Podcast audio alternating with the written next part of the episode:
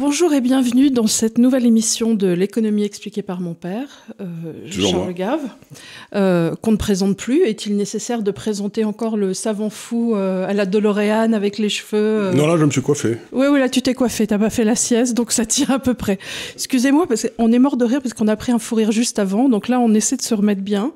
Mais évidemment, il y a un petit reste. Voilà. Cela dit, euh, je rigole, mais l'heure est relativement grave. Moi, j'ai passé une semaine horrible jusqu'à présent, depuis la rentrée, parce que tout ce que tu avais annoncé arrive. Oui, euh, c'est même inquiétant. Et c'est relativement inquiétant. Et moi, ça me fait quand même très peur. Là, j'ai commencé à voir des choses passer euh, sur les réseaux sociaux de personnes en Tunisie qui se battaient euh, pour du sucre. Alors, tu vas me dire, on a vu les mêmes choses chez Lidl avec des gens qui se battaient pour euh, du Nutella quand il y avait une promotion. Mais là, j'avais quand même l'impression de voir un petit peu ce que tu avais annoncé sur les contrictions sur les matières premières et avec ce que ça comporte. Et euh, je crois que n'importe quel observateur euh, extérieur se rend compte aujourd'hui qu'il y a quand même des énormes baleines euh, sur les marchés financiers. Et je ne parle pas de ce qui vient de se passer, tu en parleras avec, à mon avis, avec Léonard, sur Nord Stream. Sur Nord Stream, j'ai vu ça. Oui. Bon, alors on va le laisser de côté parce que tu vas le traiter, j'imagine, avec Léo. et je ne voudrais pas que ça soit redondant.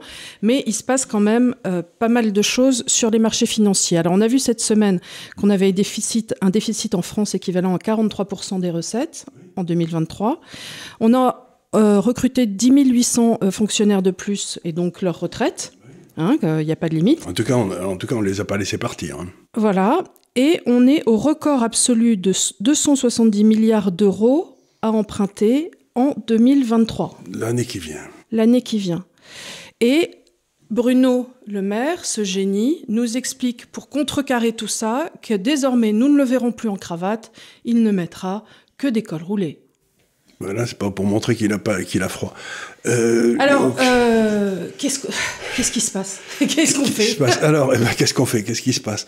D'abord, je voudrais revenir sur quelque chose auquel tu as fait allusion, c'est les marchés financiers, j'ai souvent expliqué que quand il y avait ce qu'on appelle un bear market, c'est-à-dire un marché baissier, quand ça se pète la gueule, euh, on pouvait le comparer à, vous envoyez de la dynamite dans la mer à 10 mètres de profondeur, poum, et puis d'abord vous voyez remonter les sardines et les, euh, et les merlans, et puis ensuite vous voyez monter les dauphins et puis les, les cachalots, et puis en fin de parcours, au bout de quelques semaines, hein, vous voyez monter les baleines bleues, quoi. en quelque sorte, quand il y a une explosion violente sous l'eau, euh, montent tout de suite ceux qui sont euh, très visibles, mais je me souviens, la première fois que tu as utilisé cette expression, je me souviens très bien, c'était au moment de la crise asiatique de 2000. Voilà. Et dans cette crise asiatique de 2000, ça s'est passé exactement comme ça. D'abord les petits poissons, les plis gros poissons, et ainsi de suite. Et après, les on avait arrivé la Corée, la Thaïlande, l'Indonésie, boum, boum, boum, boum, c'est arrivé comme ça. Et là, ce que je voudrais dire, c'est que il y a eu une explosion sous la mer dont les gens parlent peu c'est l'implosion, littéralement, des marchés obligataires aux États-Unis et en Europe. Alors, prenons cinq minutes. C'est absolument gigantesque ce qui se passe. Et je vais essayer d'en parler, mais vas-y.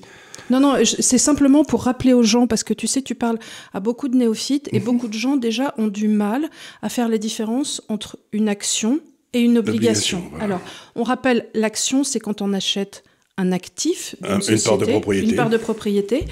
Une obligation, c'est quand on peut avoir soit des obligations de société, soit des obligations d'État. Mais c'est un contrat. C'est un contrat. C'est euh, quelque part normalement plus pérenne comme investissement qu'une action qui va être. C'est censé être plus pérenne, moins risqué. Or, là, donc, tu disais que le marché obligataire, qui est donc un marché dans lequel se réfugient normalement les, petits porteurs. Et là où, se, là où se finance la France pour l'an prochain, par exemple, les 270 milliards dont tu parlais, ben, ça va être dans le marché obligataire. Il faut que le marché obligataire finance la France à hauteur de 270 milliards. Voilà. Ce qui n'est pas rien. Et alors, pour vous. Euh, et il faut savoir aussi autre chose, pour les néophytes, c'est que si vous achetez une obligation longue, c'est-à-dire 10 ans, 20 ans, 30 ans, enfin quelque chose de long dans le temps, si les taux d'intérêt montent, elles baissent en cours. Vous voyez, il y a une espèce de relation comme ça.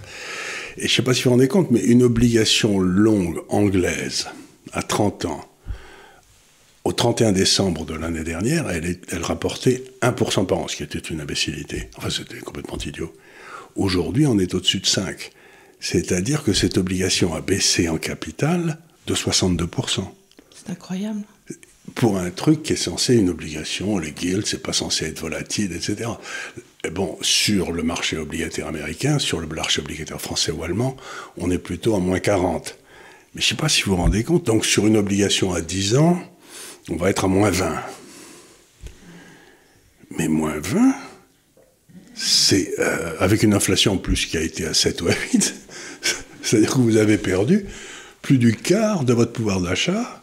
Si vous devez la vendre aujourd'hui, cette obligation, dans le marché, ok, euh, aujourd'hui, mettons qu'elle soit à 72, allez, 72%, ben, dans 10 ans, elle sera de nouveau à 100, donc ça remontera à 100.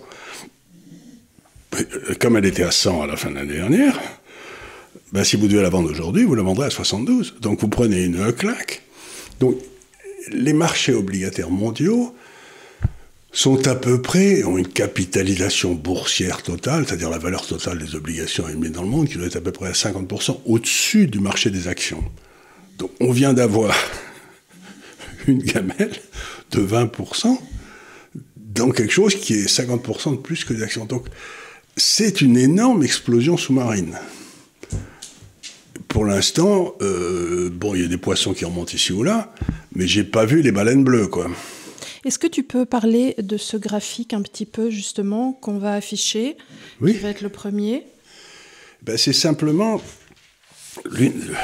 Alors, le lecteur, parce que tu as fait un, un, cours qui est le taux de change de dollar, contre, euro. Alors, Alors, le lecteur avisé aura fait remarquer Oh, mais avant 2000, l'euro n'existait pas. Alors on a fait, on a calculé euh, l'euro en fonction du pourcentage de chacune des monnaies qui sont rentrées dans l'euro, rétroactivement comme ça jusqu'en 1970. Donc ça nous permet de, de, faire un calcul. En fait, c'est une, bon, c'est une espèce de Dutch mark, mais un peu plus faible. Bien, eh bien, aujourd'hui, l'euro, si vous voulez, l'une des, l'une des baleines qui pourrait remonter, ben, C'est l'euro. Parce que là, euh, on est passé en quelques... Bon, on était à 1,20 il y a deux ans. Euh, on est maintenant à 0,96 ou quelque chose comme ça. C'est le premier graphique. Ça veut dire que l'euro a perdu 25% de sa valeur, à peu près. Bon. en deux ans. Contre le dollar, qui est beaucoup monté. Bon. Mais qu'est-ce que ça veut dire? Ben, Ça veut dire que comme on n'achète plus notre pétrole et notre gaz à la Russie en euros, ben, on est obligé de l'acheter ailleurs. En dollars. En dollars, qu'on n'a pas. Qu'on n'a pas. C'est-à-dire bah, que on n'a pas de machine à imprimer les dollars, nous. Nous, non. Euh, C'est-à-dire que les, les, génies qui nous gouvernent, en se fâchant avec la Russie, ont réussi à nous mettre, en termes techniques, short le pétrole. Ouais. Donc on est maintenant, on n'a pas assez de pétrole, il faut l'acheter. Bon, on est short le pétrole, on n'en a pas assez. Quoi, voilà, bon. Il y a une pénurie de pétrole et de gaz. Mais ce qu'ils vous disent pas, c'est que du coup, on est aussi short le dollar. Mm -hmm. Donc on est short le dollar et le pétrole. Et on en est où, nous, la France, en réserve d'or? Parce qu'il euh, y a beaucoup de choses qui ont été On en dites. a pas mal. On en a on pas en mal. a pas mal. Alors, en nous disant euh, que Sarkozy aurait... Il en a euh, vendu un petit peu, comme, comme un imbécile, à, à, à 7 ou 800 dollars. Mais ça, c'était... Sarkozy, c'était le... Il n'y a pas une erreur qui n'est faite, qui n'est pas faite, mais donc, ce que, que j'essaie, donc, on a des réserves d'or, mais on va pas les mettre maintenant parce que c'est, euh, ce serait, si on commence à vendre des réserves d'or, c'est la ah bah c'est, c'est, le début de la fin. C'est l'histoire que tu racontais quand on voyait arriver les lingots d'or de, de l'URSS, qui étaient les, ceux du tsar. Du, du tsar, qui avait encore le tampon le du tsar. Tampon. Mais euh, c'est quand même rassurant de se dire que. On a ça, et l'Italie en a aussi pas mal. Donc, la première des choses dont il faut bien se rendre compte sur ce graphique, c'est que euh, pourquoi le marché obligataire s'effondre? Bien, il y a deux ans, dans les deux dernières années à peu près, jusqu'à il y a à peu près six mois, tous les déficits budgétaires européens qu'il fallait financer, la France, l'Allemagne, tout le monde, 100% des obligations étaient achetées par la Banque centrale.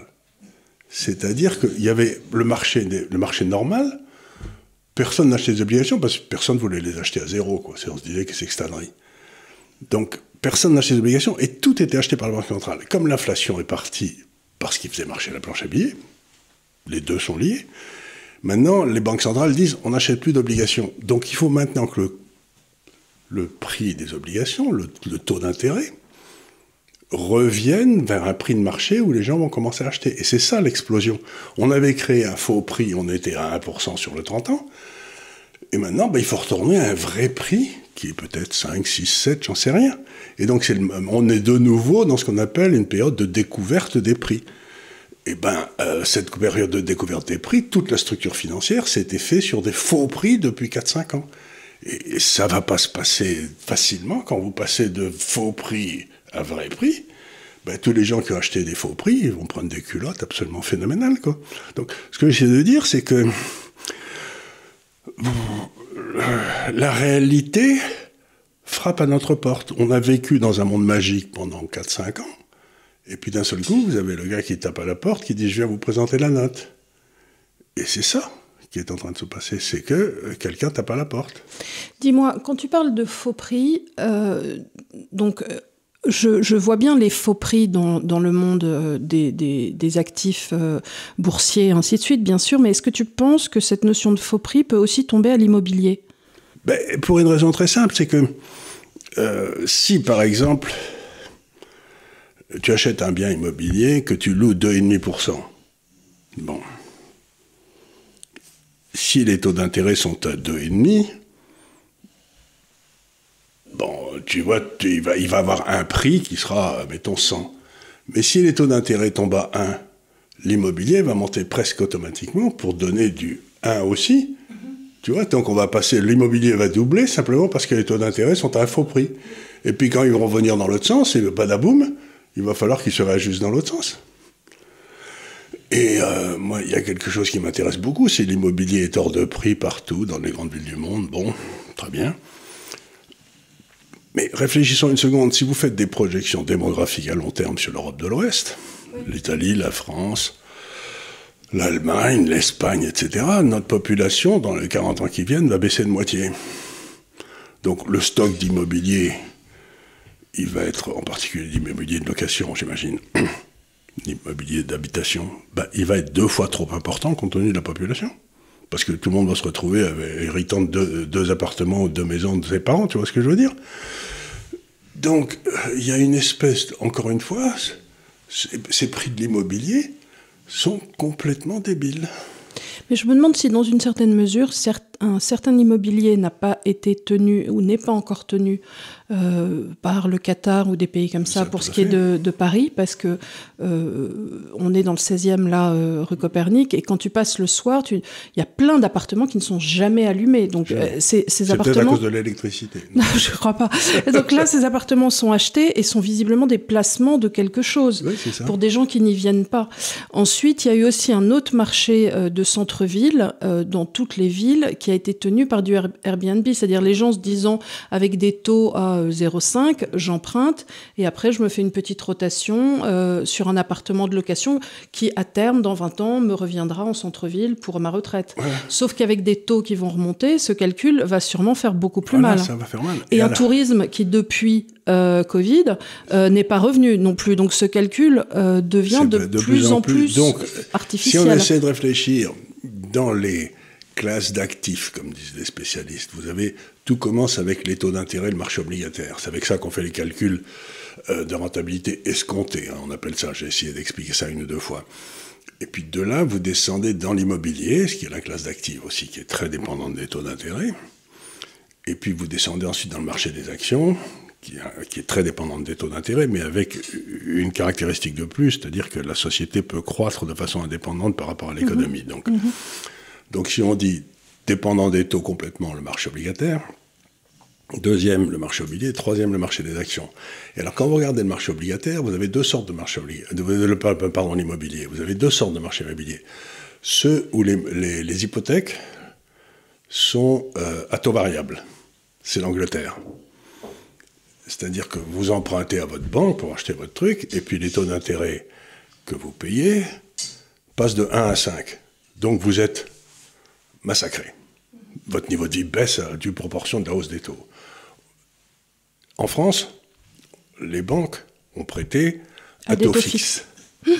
Donc, ceux qui prennent la gamelle, C'est les banques. c'est les banques. Et on a vu dans des épisodes précédents combien, le, contrairement à une idée répandue, combien euh, le, le secteur bancaire était impacté et, et- Et fragile, et fragile, fragile, fragile, fragile.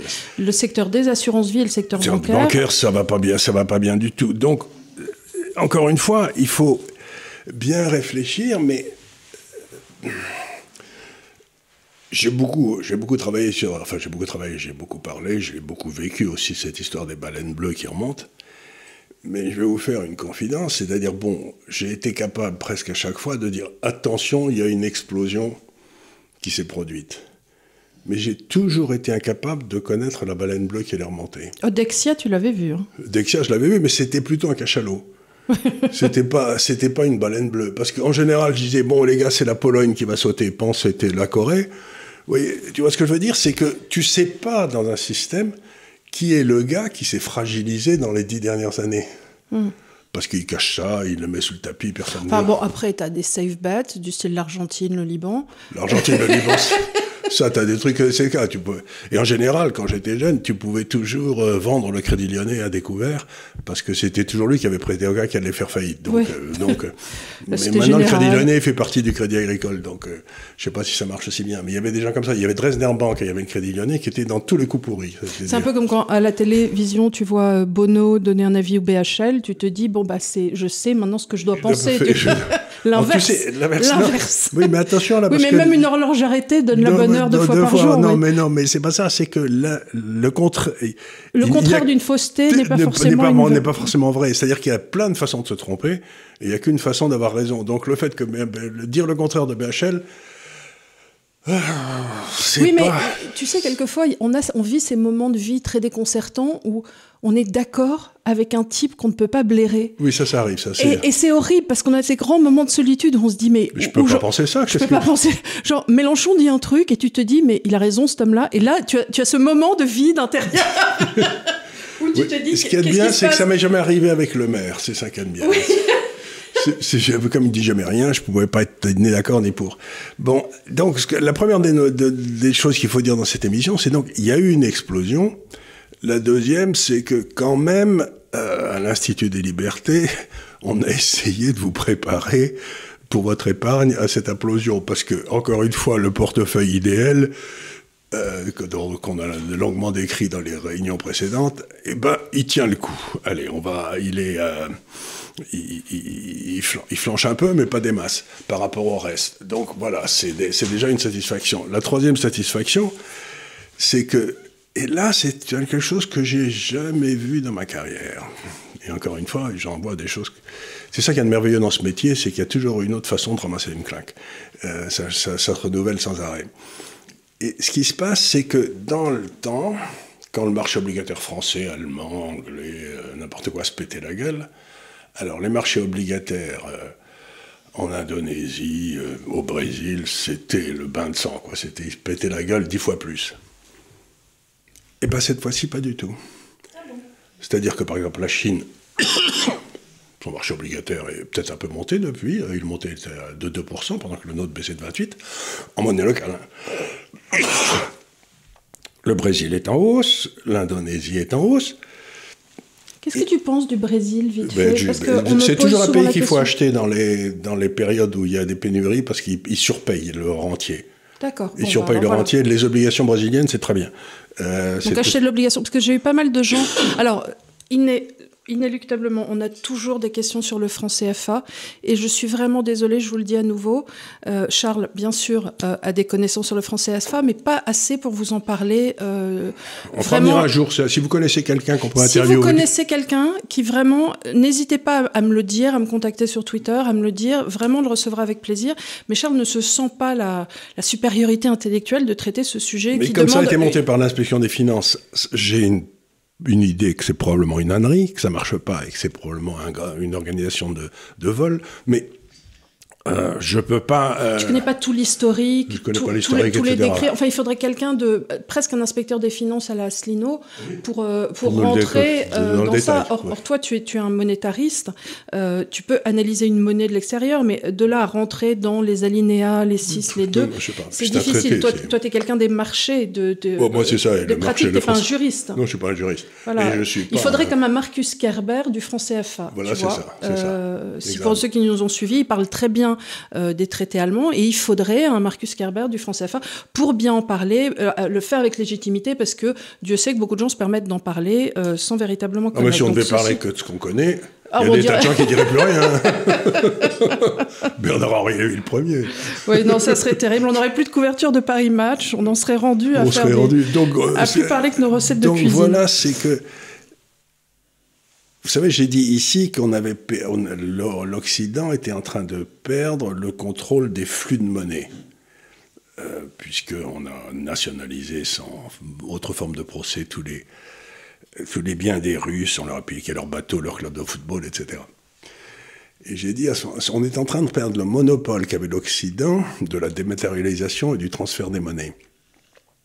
Eh bien, donc, j'avais dit à l'époque, ça veut dire qu'ils vont plus acheter nos obligations et qui vont acheter les leurs, ben c'est peut-être qu'on commence à voir. C'est-à-dire que l'excédent d'épargne qui est fait dans les pays sous-développés, enfin en voie de développement, ne va plus chez nous, puisqu'on leur assure plus la sécurité juridique, mais reste chez eux. Et donc, et donc ça veut dire que ben, du coup, nos marchés obligataires s'effondrent pendant que le leur ne bouge pas. Et c'est peut-être un signe d'un immense euh, changement financier. Cela dit, j'ai regardé pour, euh, par acquis de conscience récemment justement l'endettement des pays du Maghreb. Euh, le Maroc est le plus endetté, ensuite la Tunisie, ensuite l'Algérie. Euh, mais le taux d'endettement n'était pas si horrible que ça. je m'attendais à pire, donc on non, est... non, tout ça, tout ça, mais c'est la plupart d'entre eux. Et alors, si eux, ils sont endettés encore, mais si tu vas en Asie du Sud-Est ou si tu vas maintenant dans certains pays d'Amérique latine, à part l'Argentine, tu te rends compte que ces pays-là qui se sont fait choper une fois euh, sans maillot de bain, là, quand la marée s'est retirée. Suivant la belle citation de Warren Buffett, c'est quand la marée se retire qu'on voit qu'il nageait sans maillot. sans maillot. Donc, ils, ils, sont, ils, sont, fait choper à la fin des années 90, et maintenant, ils n'ont pas euh, un maillot, ils ont une burqa. Euh, avec des, bretelles, une ceinture, des réserves, un autre maillot par-dessus. des réserves de change, à ne savoir qu'en Des méduses, des trucs par-dessus. Tout, tout, tout. tout. Donc, ce que, ce que j'essaie de dire, c'est que aujourd'hui, tous ces pays qui étaient vulnérables, euh, en particulier en Asie, ils ont des réserves de change qui sont monstrueuses. Donc, il ne peut, il peut rien leur arriver. Ce qui n'est pas notre cas. Alors, à propos de réserve de change, justement, euh, on se demande quand même pourquoi le cours de l'or est ce qu'il est. Est-ce que tu penses que certains pays manipulent l'or? Et je regarde vers la Chine. Non, alors ce qui se passe aujourd'hui, c'est, c'est ce que j'ai essayé d'expliquer tout à l'heure, c'est qu'il ben, y a des gens comme les Européens qui se sont retrouvés short le dollar, puisqu'ils devaient acheter du pétrole. Donc, le dollar monte. Mhm. Mais la plupart des gens pensent que si une monnaie monte, ça veut dire qu'il y a quelque chose qui marche bien dans le pays. Non, pas forcément, c'est puisque c'est des transferts. C'est parce que tu peux détester un tel que tu achètes ça, mais ça ne veut pas dire que, tu l'aimes. Parce que tu es forcé d'acheter. Bah, comme là, avec leur truc de génie sur qu'ils ont fait sur le sur voilà, Là, ça peut être des achats forcés. Mais par contre, j'ai eu deux ou trois cas dans ma vie où j'ai vu des montées, monnaies, monnaies monter. Et je me suis dit, mais, mais pourquoi? Parce que ça allait très mal dans le pays. Je m'explique, par exemple, au Japon, il y a eu un tremblement de terre énorme euh, à Kobe, je crois, dans les années 84-85, si mes souvenirs sont exacts. Et donc toutes les compagnies d'assurance japonaises ont dû vendre des actifs qu'ils avaient à l'étranger pour couvrir les dégâts. Ah, bien sûr. Et le yen est monté, mais comme une fusée. Et alors moi j'étais là, je mais, pourquoi mais pourquoi Il y a un truc que j'ai pas vu. Il y a un truc, mais qu'est-ce qui se passe? Que pourquoi ça, va tellement En fait, c'est parce que ça allait très très mal. Et quelque part, euh, bah, donc ils liquidaient leur position étrangère. étrangère et du coup, du coup ça ça faisait monter leur monnaie. Puisqu'ils vendaient du dollar. alors, regarde ce qui s'est euh, passé aussi un petit peu avant la crise européenne en, en 2009, 2010, 2011. L'euro est monté comme une fusée parce que les entreprises européennes commençaient à prendre des claques partout, liquider leur position en dollars pour, en particulier les banques, pour reconstituer leurs fonds propres en euros. Donc, en Donc fait, à ce ce moment-là, la hausse de l'euro venait de le fait que ça allait très mal. Et peut-être la hausse du dollar aujourd'hui vient du fait que quelque chose va très mal aux États-Unis et que les États-Unis sont en train de vendre leur position extérieure pour faire rentrer leur argent à la maison. Est-ce qu'on peut voir sur la hausse des trades? Euh, y a les statistiques sont vachement difficiles à faire parce que c'est- opaque comme tout ces trucs-là. Euh, donc je me dis peut-être la hausse du dollar, c'est qu'il y a quelque chose aux États-Unis qui est vraiment pourri quoi et que les Le gens royaume du Danemark. le royaume du Danemark. que- donc, je me dis, je suis pas sûr que cette hausse du dollar soit de très très bonne qualité, quoi. Et, euh, et donc, c'est peut-être pas. D'abord, il y a des gens qui sont forcés d'acheter le dollar, comme les Européens, pour payer leur pétrole. Bon, ça c'est. Et de l'autre côté, ben, imagine que les. Je sais pas, les, les multinationales américaines sont en train de prendre des claques dans tous les sens, euh, parce que la demande s'effondre ici ou là, et où elles sont présentes. Et, ben, à ce moment-là, elles doivent. euh, elles vendent leurs actifs ou elles transfèrent les, les actifs qu'elles avaient en monnaie étrangère pour acheter du dollar. Je sais pas. Donc, je, je dis, on verra si c'est une hausse saine ou une hausse malsaine. quoi. On le verra dans le futur. Mais celle-là me, me paraît avoir pas mal de caractéristiques de hausse, mal- de hausse malsaine. Ce qui est très difficile à jouer d'ailleurs dans les marchés. Alors maintenant, dans cette émission, je voulais parler aussi de deux choses qui sont euh, dans l'air du temps. Un, je vais te faire parler un peu sur l'Italie, si tu veux bien. Bien sûr, avec plaisir. Et dans un troisième temps, on finira sur la Grande-Bretagne et qu'est-ce qu'ils font? Qu'est-ce qu'ils font en Grande-Bretagne? Qu'est-ce qu'ils font? Parce que me, parce que c'est pas très net. hein. Donc d'abord l'Italie, ensuite Alors, on verra on qu'est-ce qu'ils font là-bas. hein, parce Ceux que, qui font voilà. là-bas, euh, Parce que euh, moi, pas comprendre, moi, rien comprendre du tout à qu'est qu'ils font. En tout cas, ça a l'air de faire très mal. J'ai une fille qui, pour ne pas la citer, euh, est en Angleterre. Euh, elle, déménageait récemment, son petit ami euh, aussi est en Angleterre. Et ils vont dans un bar étudiant où ils vont toujours, euh, après le travail, euh, quand ils ont euh, la flemme de se faire à manger.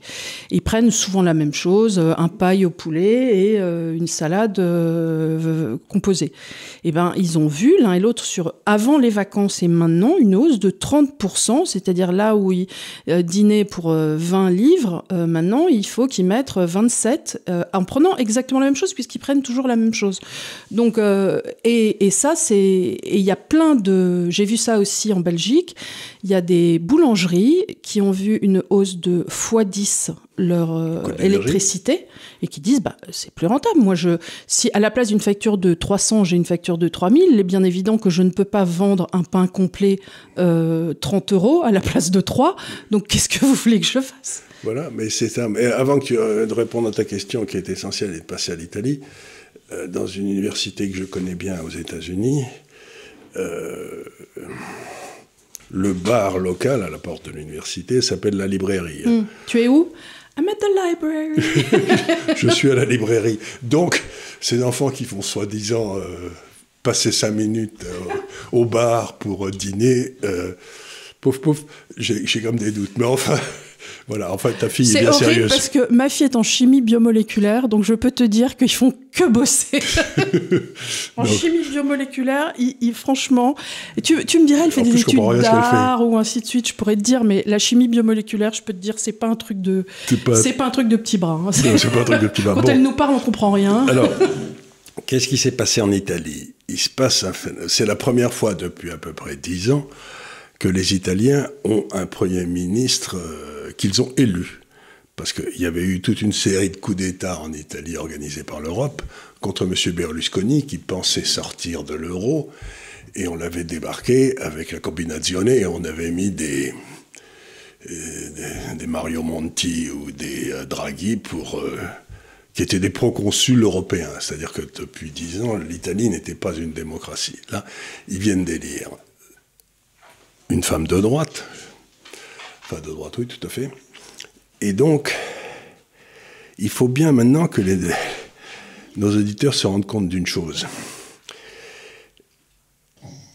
C'est qu'on ne peut pas négocier avec la Commission européenne.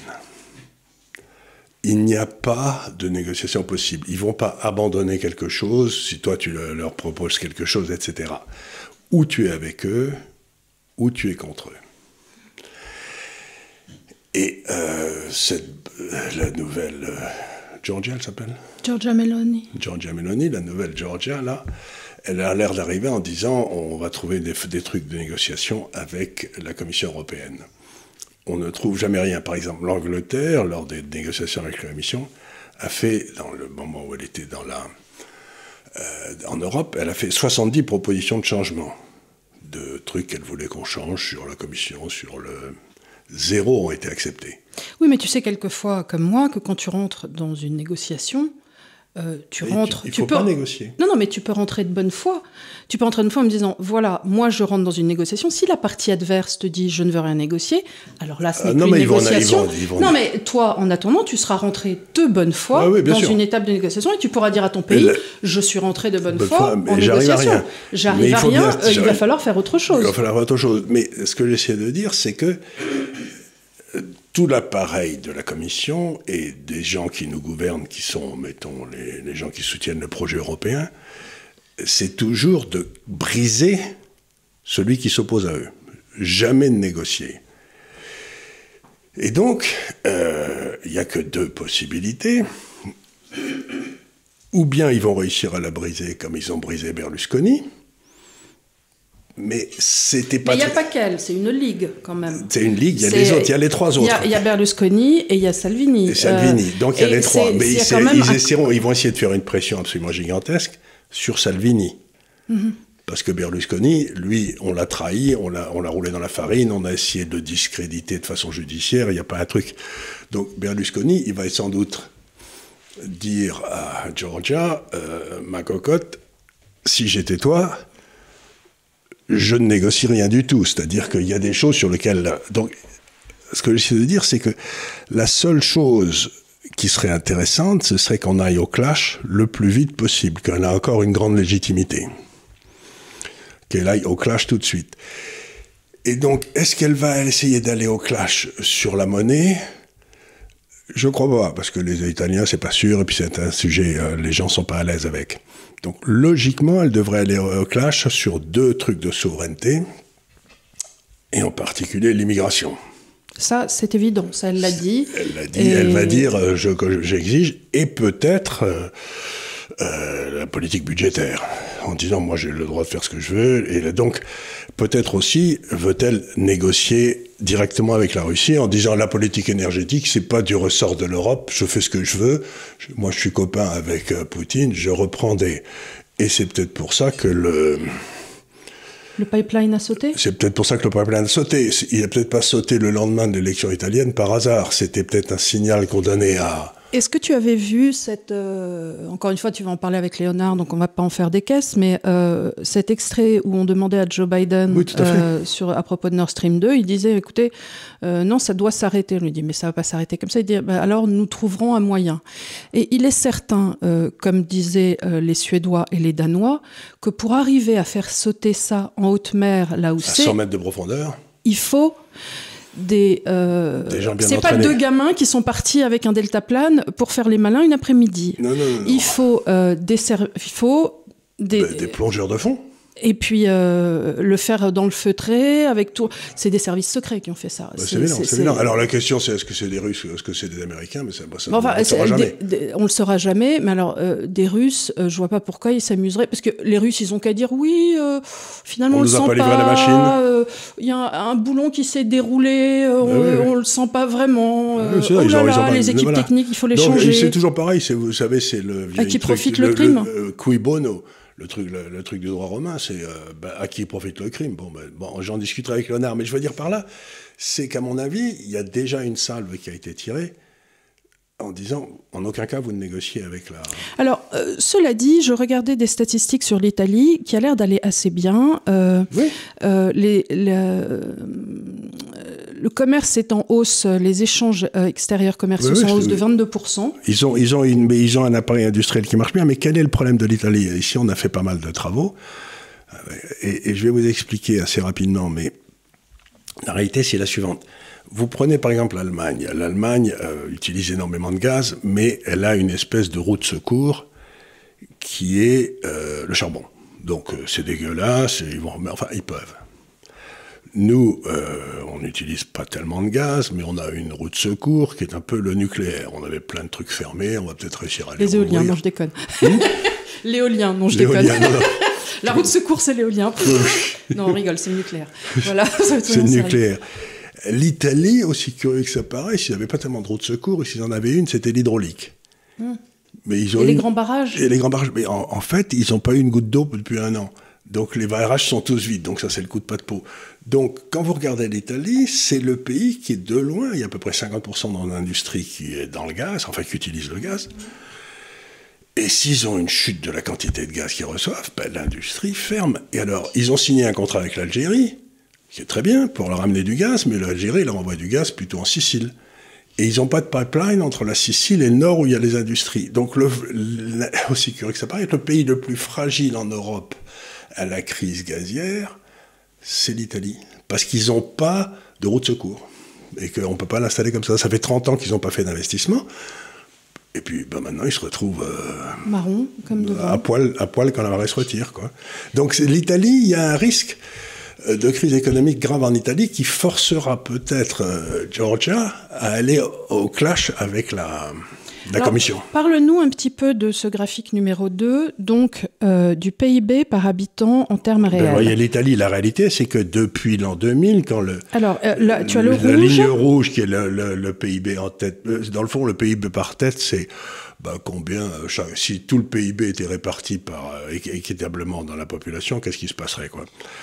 Ben, Ils sont en baisse de 5% depuis 2000 c'est à peu près l'équivalent de ce qui s'était passé pendant la Grande Dépression aux États-Unis. Donc euh, c'est pas rien, je veux dire 5% de baisse du PIB, c'est monstrueux. Et le deuxième, c'est la production industrielle italienne qui, elle, est en baisse de quasiment 18% depuis l'an 2000. Ça, c'est le, graphique bleu ciel. C'est bleu ciel, c'est-à-dire que c'est le nombre de voitures, le nombre de machines à laver, etc., qui est fait. Euh, alors que l'Allemagne est à 120. Pourquoi il y a eu cette immense chute en 2020 C'est Covid? C'est Covid, ça. Ah ça, ça, a été quand tout a été fermé. Donc, euh, ce qui se passe, alors l'Italie, elle se retrouve dans un drame affreux, c'est qu'elle elle rentre à nouveau, et j'en ai souvent parlé ici, dans ce qu'on appelle une trappe à dette. Alors je vais vous la faire courte, mais les recettes fiscales augmentent à peu près sur le long terme comme le PIB nominal. Vous savez, c'est-à-dire que la richesse produite, bon, l'État prend sa livre de chair, mais toujours la même chose. La, la, recette fiscale ne peut pas augmenter tant que ça avec une population relativement déclinante. Voilà, mais en plus, le PIB non plus. le PIB, non, plus, Donc, mettons que le PIB nominal croisse de, allez, en étant très optimiste, de 2% nominal par an. C'est-à-dire, euh, bon, voilà. Mais si les taux d'intérêt sont à 4,5% et que tes dépenses d'intérêt montent de 4,5 tandis que ta richesse créée monte de 2, mais au bout d'un certain temps, tu prolonges les deux courbes et toute la richesse créée et au-delà va au paiement des taux d'intérêt. Et à ce moment-là, ton, ton, revenu, ton, ton, PIB par habitant s'écroule. Or, c'est là qu'est l'Italie aujourd'hui. Donc, les gens me disent, mais ils vont trouver une solution. Ben, je leur dis, je sais pas, euh, Keynes, qui était quand même un type qui était euh, pas, pas, pas, bête, a une trappe à dette, il n'y a que deux solutions. D'évaluation tu, tu, dévalues de façon à ce que le PIB nominal monte au-dessus des taux d'intérêt, ou tu amènes des taux d'intérêt en dessous du taux de croissance. Et comme les taux d'intérêt, on peut, ils peuvent pas les, c'est la BCE qui s'en occupe. Qui s'en occupe, mais en plus de ça, ils l'ont fait pendant 4-5 ans de mettre les taux d'intérêt en dessous, mais c'était faux, c'est ça qui a créé les faux prix. Donc maintenant, comme l'inflation est là, il faut que les taux d'intérêt montent. Donc la BCE ne peut plus sauver l'Italie. Non, non, non. pas la sauver, mais l'empêcher de couler. C'est très difficile aujourd'hui avec l'inflation qu'ils ont générée et, euh, et l'inflation monétaire qui a été la leur avec l'impression euh, folle qui est la leur, euh, d'aujourd'hui essayer de remettre le dentifrice Alors, Je reviens à ce que tu as dit au début, c'est qu'ils ont des balances commerciales excédentaires et ils ont ce qu'on appelle un, un excédent primaire du budget, c'est-à-dire que hors taux d'intérêt, ils sont en excédent. Ça veut dire quoi? Ben, ça veut dire que l'Italie, si elle sort de l'euro, elle n'a pas besoin d'aller demander de l'argent au marché financier. Elle s'autofinance. C'est la population italienne qui peut financer. Nous, c'est pas du tout notre car on a un déficit extérieur, on a un déficit, primaire. Donc, ça veut Et dire une balance commerciale euh, déficitaire. Donc, ça veut dire que l'Italie peut dire à la population, écoutez les gars, ça va mal, j'ai besoin de votre aide, euh, vous m'aidez à financer ça. Et ils rentrent dans un système protectionniste, quelque part. En tout cas, non, mais ils laissent filer, ils écroulent leur Enfin, le taux de change. Oui, comme ils faisaient dans le temps, et qu'on allait en Italie, qu'on avait besoin d'une valise pour acheter un café. C'était à peu près ça, c'est ce qu'a fait la Turquie aussi. Euh, 3 000 milliards. mais d'ailleurs, chaque fois que j'allais en Italie, je, à l'époque, quand ils étaient allés lire, quand je payais 2000 lire mon café, j'avais des grosses sueurs. oui, oui, on, avait peur de tout. C'est comme quand tu, vas, quand tu vas à Bali ou des endroits comme ça, tu, on te dit 15 000, euh, je sais pas quoi, mais tu dis, mais, mais je sais pas ce que c'est 15 000, mais quelque part, payer 15 000 quelque chose, ça te fait peur, tu vois. Payer 15 000 pour un café, ça t'angoisse. Oui, c'est. Donc, aujourd'hui, il faut bien se rendre compte que Madame Giorgia Meloni prend le pouvoir dans une situation économique qui est impossible pour l'Italie. Et la seule façon de s'en sortir, c'est d'aller au clash, c'est-à-dire de sortir de l'euro, ce qui veut dire sortir de l'Europe. Pardon. Ça va, tu reviens un peu d'eau? Non, ça va. Mais donc, c'est pour ça que j'ai fait un papier la semaine dernière en disant les enfants, c'est peut-être la crise finale de l'euro, quoi. Je sais bien que tout le monde me dit, ça fait 20 ans que je le dis. J'allais te le dire pour faire l'avocat du diable. Mais enfin, euh, encore une fois, euh, d'abord, ils ont changé euh, les règles du jeu au fur et à mesure. Ils nous ont fait des balles d'eux. Ils nous ont fait des j'achète les dettes alors qu'ils n'avaient absolument pas le droit de le Sur faire. Sur lesquelles les gens prennent un bouillon, aujourd'hui phénoménal. Un hein. bouillon phénoménal. on a eu, on a eu des, des, petits arrangements entre amis avec je j'aimais, je t'achète le truc. les banques, trucs, les un arrangement avec les banques commerciales. monstrueux, monstrueux. qui est absolument monstrueux. Donc, bon. Euh... Faut pas trop se faire de soucis, mais aujourd'hui, quand la Grèce a été dans une trapadette, bon, on a simplement décidé de mettre les Grecs en esclavage. Et puis voilà tout, et euh, ils pouvaient rien dire parce qu'ils ils avaient rien préparé. Donc, ce, que doit faire aussi Madame euh, Mélanie, c'est préparer un système de paiement alternatif. Mm-hmm.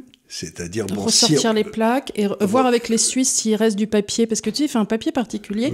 Et je sais qu'on les a plus en France ces papiers. Non, non, non, il y, a, il y a une firme en Angleterre qui les fait aussi.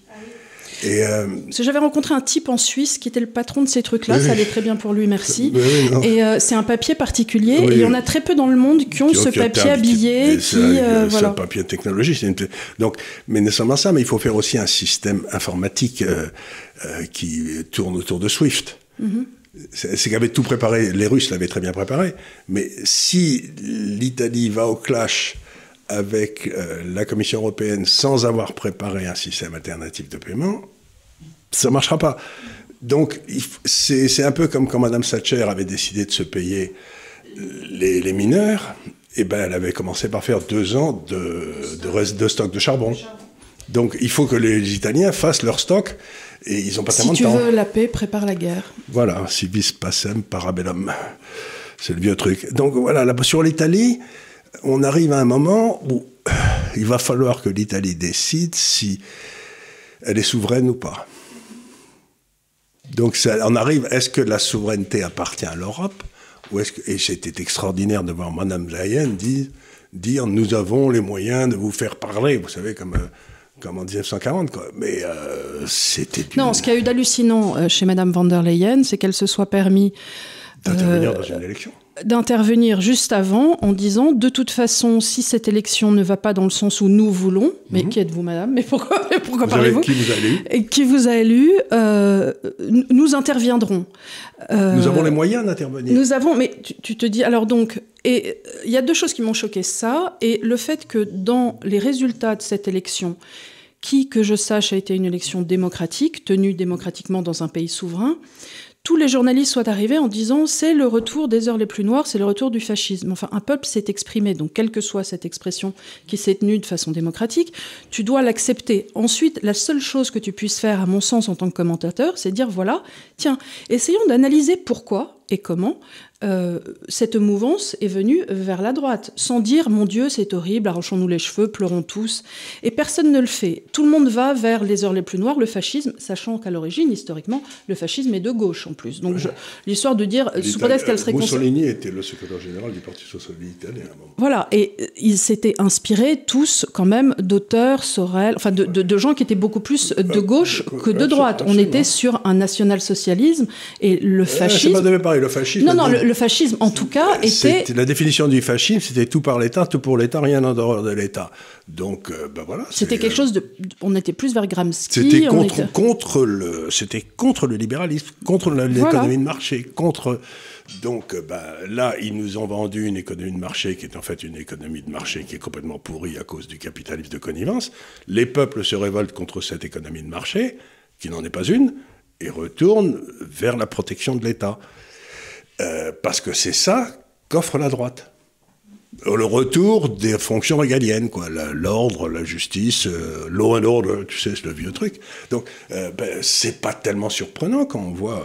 Bah, quand on voit ce qu'ils en font. Alors, en parlant de souveraineté, et ça sera une transition hyper subtile, la Grande-Bretagne, elle, avait choisi de reprendre sa souveraineté, on le sait tous, avec le fameux Brexit. Aujourd'hui, on retrouve la Grande-Bretagne dans un certain maelstrom avec, euh, on a vu aujourd'hui, euh, enfin cette semaine, la livre euh, anglaise plongée sous le dollar à des taux on n'avait pas vu ça depuis 85. Voilà. La semaine dernière, euh, ils ont présenté donc le nouveau gouvernement, euh, leur budget, leur, loi budgétaire euh, au Parlement de façon très stricte, avec des coupes drastiques dans certains budgets, qui a fait hurler. Alors c'est pas tellement exact. Ce qu'ils ont fait, c'est que Enfin, ils ont, dit qu'il n'y aurait pas de hausse d'impôts. Ils auraient dit qu'il n'y aurait pas de hausse d'impôts. Ce qu'ils ont fait, c'est qu'ils ont fait quelque chose de je regarde l'Angleterre avec beaucoup d'intérêt à ce moment. Parce que d'abord, elle a été gérée euh, par un type qui s'appelait Boris Johnson et qui nous a fait un coup de Sarkozy génial. Il s'est présenté en disant Je suis un conservateur, vous allez voir, vous allez voir. Et il nous a fait. Euh, de l'écologie. Euh, bah, C'est-à-dire qu'il nous a fait le coup habituel du type qui arrive euh, de lui-même avec un certain, une certaine idée, et ensuite il a une petite derrière qui arrive et qui lui explique comment faire la communication à la Carla Bruni, ou à la, comment elle s'appelait, sa fille qu'il a fini par épouser, enfin qu'il a fait deux enfants, la petite avec qui il l'était. Euh, Carrie, je crois, quelque chose comme, ça. Et donc la fille lui a expliqué qu'il ah fallait sauver la planète et tout. Et il fallait pas faire le méchant, il fallait faire le gentil, ainsi de suite. Du coup, bah, il, n'a a, rien fait. Bon, après il s'est pris le Covid. Après il s'est pris le Covid, mais en plus il a commencé à en, disant ben, le coup suédois, ben, de Merdenzizich. Et, euh, et puis il a, il a changé au milieu et il est passé vers euh, une espèce. Donc, euh, enfin, il, aura tenu, il a passé le Brexit. Quand même. Il, a, il, a, il fait passer le Brexit, ça il faut. Mais ensuite, il a fait, il a fait que des bêtises. Donc, l'Angleterre se retrouve avec une situation budgétaire affreuse et tout. Et là, il se passe un phénomène, je suis en train de réfléchir dessus, je ne suis pas du tout sûr de ce que je vais dire. Donc, euh, Essayons. Le, le, on le prend Try avec... It for size. Euh, voilà. Fais attention avec tes boutons. Oui, oui, ça tape. Et euh, on va essayer... Il se passe ce phénomène suivant. Bon, Bon, l'Angleterre est grosse consommatrice de gaz, elle en avait dans le temps, elle n'en a plus. Donc il faut qu'elle l'importe. Donc, elle en a plus dans les mers du Nord, tout ça plus, tellement. Mais enfin, ils recommencent à faire des trous à tout hasard, parce qu'ils avaient arrêté. Et ils, ils, ont permis aussi de faire des trous, pour, parce qu'ils ont euh, euh, des, gros bassins où on pourrait faire du, fracking. Vous savez, mhm, mhm. Bon, donc ils ont lancé ça tout de suite. Ça, c'est pas mal. Et donc vous vous retrouvez avec une situation budgétaire très mauvaise une balance de paiement qui est extrêmement déficitaire, puisqu'ils vivaient au-dessus de leurs moyens, euh, un peu avec la City, etc. Et euh. Et là, il y a deux solutions. Vous avez la solution du comptable, qui était celui qui s'opposait à la nouvelle, à Madame euh, plus, qui est de dire on va couper les dépenses, on va augmenter les impôts, on va. Ça marche jamais. Quand vous euh, quand vous augmentez les impôts, le déficit budgétaire en général augmente. Euh, parce que ben, les gens se bossent moins, euh, se barrent à l'étranger, enfin bref. Et là, je, retrouve quelque chose qui m'amuse beaucoup chez les Anglais, c'est la capacité à prendre des risques complètement fous. En fait, c'est des gros joueurs, hein, c'est des gros gamblers. ils aiment jouer. Et donc, ce que fait le gouvernement, qui me laisse absolument rêveur, c'est qu'ils disent, vous savez quoi? On va couper massivement les impôts à la marge là. Les gars qui gagnent le plus d'argent, ils vont avoir des grosses baisses d'impôts. La gamelle que le consommateur prend à cause de la hausse du prix du gaz et de l'électricité, c'est l'État qui va la prendre. Donc les dépenses de l'État augmentent, pardon. Les dépenses de l'État augmentent parce qu'ils couvrent le riz, ben, ils couvrent le. ils font un bouclier. Ils font un bou voilà, une espèce de bouclier pour deux ans. Boum. Ce qui fait que la baisse des impôts plus le, plus le bouclier, le déficit Pète à la hausse. Pète à la hausse. Du coup, tout le monde regarde ça, ils sont complètement fous. Et la livre se pète la gueule. Mais la livre qui se pète la gueule, ça rend l'économie britannique beaucoup plus compétitive. Oui, parce qu'on l'a appris ici, pour ceux qui nous suivent, c'est pratiquement un peu comme une relance schumpeterienne, c'est-à-dire que quand votre monnaie baisse, du coup, ça relance vos exportations. Évidemment, vous allez avoir moins d'importations, c'est-à-dire que proportionnellement à ce que vous gagnez, votre iPhone va vous coûter plus cher, vos Nike aussi, mais euh, baisser votre monnaie, c'est une forme de protectionnisme. C'est une façon de, de transférer de l'argent du consommateur au producteur. Donc, je regarde ça et je me dis, tiens donc, c'est une. Je regarde ça avec beaucoup d'intérêt en me disant ça m'amuse, parce que c'est une vraie. Euh, ils disent la variable d'ajustement dans la politique qu'on met, ça va être la monnaie. Donc la monnaie se pète la gueule, les taux d'intérêt montent, mais si les taux d'intérêt montent, ça veut dire que les gars qui épargnent en Grande-Bretagne vont enfin gagner leur vie à la place d'être. Euh, donc, qu'est-ce qu'ils sont en train de faire? Ils sont en train de favoriser l'épargnant et le système productif versus, le, système, bancaire et, les fonctionnaires. Les fonctionnaires. Et c'est un, c'est, c'est un pari incroyable. Et tu penses qu'il leur faudra quoi Trois ans pour, Deux, trois ans. pour transformer l'essai à la Reagan C'est-à-dire que d'abord, il, va y avoir, il va y avoir des chutes euh, d'entreprises pas possibles, C'est-à-dire qu'il faut regarder, commencer à regarder la monnaie en se disant, si par hasard ça marchait, il va falloir acheter de la livre. Alors aujourd'hui, je ne suis pas encore à des niveaux où j'ai envie d'acheter la livre, mais pour, sur le dollar, j'y suis déjà. Sur l'euro, j'ai encore 7 euh, à 8 de baisse à prendre. Quand Volcker et Reagan avaient remonté les taux aux États-Unis euh, à l'époque, euh, c'était exactement ce qui s'était passé chute du dollar, remontée des taux. Oui. hausse de l'or. Hausse de l'or, épuration de l'économie. Épuration, et puis alors ça nettoie. Alors, là, ça, je peux dire, la destruction créatrice, ça va y aller là. Hein, toutes les petites. C'est-à-dire que l'immobilier qui était favorisé, justement, ben là, avec des, des des taux variables sur l'immobilier, il va, il va prendre une, un, bouillon. un, bouillon. énorme. Mais en même temps, alors il faut savoir quel, où l'Angleterre est, très compétitive déjà, aussi curieux que ça paraisse, c'est dans tout ce qui est enseignement international. Mhm. Aussi bien dans le secondaire que dans les universités, ils ont, une, ils ont un excédent commercial absolument gigantesque. Donc là, bon, ça va rendre les études anglaises beaucoup moins chères que les études aux États-Unis, qui est l'autre concurrent. Donc ça peut avoir un effet sur les universités assez fort. Et autour de toutes ces grandes universités comme Oxford, Cambridge, Edinburgh, etc., vous avez des espèces de parcs industriels et de connaissances qui sont établis. Et là aussi, donc c'est de là où viennent les, futures licornes. Là aussi, ça va être terriblement favorisé par, euh, par cette dévaluation. Et puis si on pense à la City, bah, si vous avez besoin d'avocats, de comptables, etc., pour vos opérations internationales, ça va être beaucoup moins cher que New York. Oui, bien sûr. Et donc, je dis pas que ça va réussir, mais, je trouve ça rigolo. Parce que pour une fois, c'est pas une imbécilité comptable. On m'explique pas qu'il pour faire baisser le déficit budgétaire, il faut augmenter les impôts. Euh, ça marche jamais. Mais ça fait, pas rien, ils continuent. En tout cas, tu comprends ce qu'ils font. Ce qu'ils essaient de faire. Ce qu'ils essaient de faire, c'est-à-dire qu'ils essayent de sortir de la guerre de tranchées pour faire une guerre de mouvement.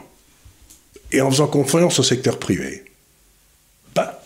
Alors, la variable d'ajustement difficile. C'est le taux de change voilà, mais euh, euh, difficile en ce moment, c'est en plus, ils se tapent, une, comme tout le monde, une hausse du coût de l'énergie. Ah ben ça, c'est pour ça qu'ils font le bouclier. Oui. Pour éviter que la consommation interne ne baisse trop. Et donc, euh, bon, c'est un, un pari, mais contrairement à ce que tu lis dans les journaux, c'est pas un pari idiot.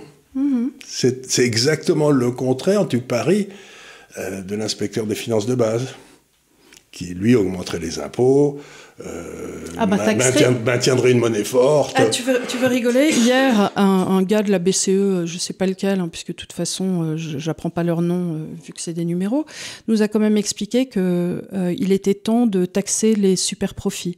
Je me suis dit, alors là, on est quand même dans un, un maelstrom qui est formidable. C'est-à-dire que on a des gens qui nous ont mis dedans, qui littéralement ont créé quelque part... Une crise énergétique qui n'avait pas lieu d'être. Qui n'avait pas lieu d'être, qui ont créé aussi ces sources de super profits, LVMH et compagnie, avec, en manipulant les taux, en ayant des taux zéro, en faisant qu'il y ait une mauvaise allocation du capital qui aille à ces super grands et ainsi de suite. Et derrière, ils ont l'outrecuidance de proposer une solution, solution qui serait taxer les super profits. Je dis, mais vous foutez de notre gueule. Il y a aussi quelque chose qui m'amuse qu'il faut dire ici, c'est, alors ils me disent, vous vous rendez compte, il y a 70 milliards d'euros de profits faits par la Bourse de Paris, les sociétés de la Bourse de Paris. J'en dis, oui, c'est monstrueux, hein, c'est tout à fait... Euh, rappelez-moi les profits d'Apple, 75 milliards d'euros, tout seul. Donc, toute la Bourse de Paris, les sociétés françaises, toutes ensemble, et Dieu sait qu'il y en a des bonnes, font moins de profits qu'Apple tout seul. Et c'est ça qui s'appelle des super profits parce qu'il y a Microsoft qui en fait autant, il y a donc quand est-ce que c'est quand même c'est quand même extraordinaire donc mais attends, quand tu dis la bourse de Paris en plus, je prends le prends le CAC 40 quoi. Les profits du CAC 40, c'est 70 milliards d'euros. Mais ces 70 milliards, ils ne les font pas qu'en France. Ah non, ils le font partout. Ils le font partout. une société comme L'Oréal, ses profits, elle les fait, aussi bien au Brésil. Elle les fait partout, mais c'est pas des super profits puisque tu as 40 sociétés qui font le même chiffre de profit en termes absolus qu'une seule américaine qui s'appelle Apple. Et puis Microsoft en fait presque autant. Donc, qu'est-ce qu'ils ont à me casser les pieds avec le super profit? 70 milliards, c'est beaucoup d'argent. Mais par rapport au PIB, c'est quoi? C'est eux qui fait. Euh, donc, je me dis, ils, manipulent des chiffres qu'ils lancent à la tête du public euh, qui lui gagne 3000 euros par mois euh, en disant regardez c'est monstrueux 70 milliards mais c'est de la démagogie bien sûr que c'est de la démagogie il n'y a pas de super profit puisque toute l'industrie française fait gagner moins d'argent qu'Apple donc quand même ça me semble que parler de super profit c'est se foutre du monde. Donc, donc ce sont des, des pantins malfaisants.